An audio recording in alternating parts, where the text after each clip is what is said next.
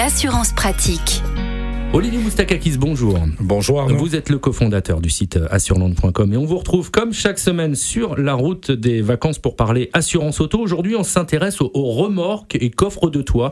Attention, ils ne sont pas forcément assurés dans le cadre de notre contrat d'assurance auto.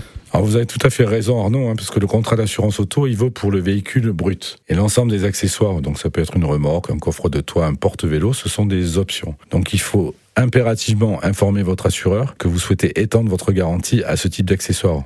vous pouvez le faire même de manière provisoire, hein, pendant trois semaines, un mois, si vous utilisez ces accessoires uniquement pendant vos périodes de vacances. C'est-à-dire que là, si je suis en voiture, euh, je n'y ai pas pensé, je peux passer un petit coup de fil et ça peut se régler. immédiatement enclencher l'option. Or, ça peut rajouter une franchise, c'est souvent des montants qui sont plafonnés, mais en fonction des équipements que vous avez, ça vaut vraiment la peine, parce qu'autrement, de toute façon, ce ne sera pas pris en charge et couvert par votre contrat d'assurance auto.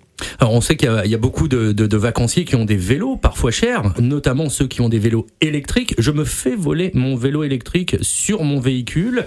Si j'ai souscrit euh, une option, normalement, je suis remboursé Alors oui, sous réserve, il faut voir quels sont les plafonds d'indemnisation. Mhm. Si vous avez un vélo qui vaut plusieurs milliers d'euros, euh, vous ne serez pas forcément remboursé euh, du montant de l'achat. Donc bien préciser à l'assureur la valeur des choses, les options que vous avez rajoutées et à ce moment-là, en fonction de ça, il vous dira ce qu'il peut vous en rajouter en termes de, de montant d'indemnisation et surtout quelle est la prime supplémentaire que vous allez payer pendant la période. Et là, on parle de ce qui est à l'extérieur du véhicule, mais également tout ce que l'on a à l'intérieur du véhicule. Alors de la même façon, hein, ça c'est ce, ce qu'on appelle la garantie effet personnel. Votre contrat auto, on y revient, c'est important, il assure votre véhicule brut.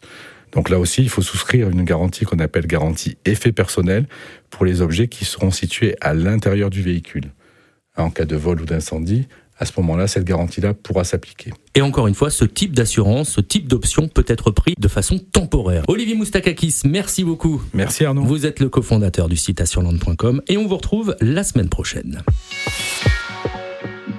Retrouvez toutes les chroniques de Sanef 177 sur sanef177.com.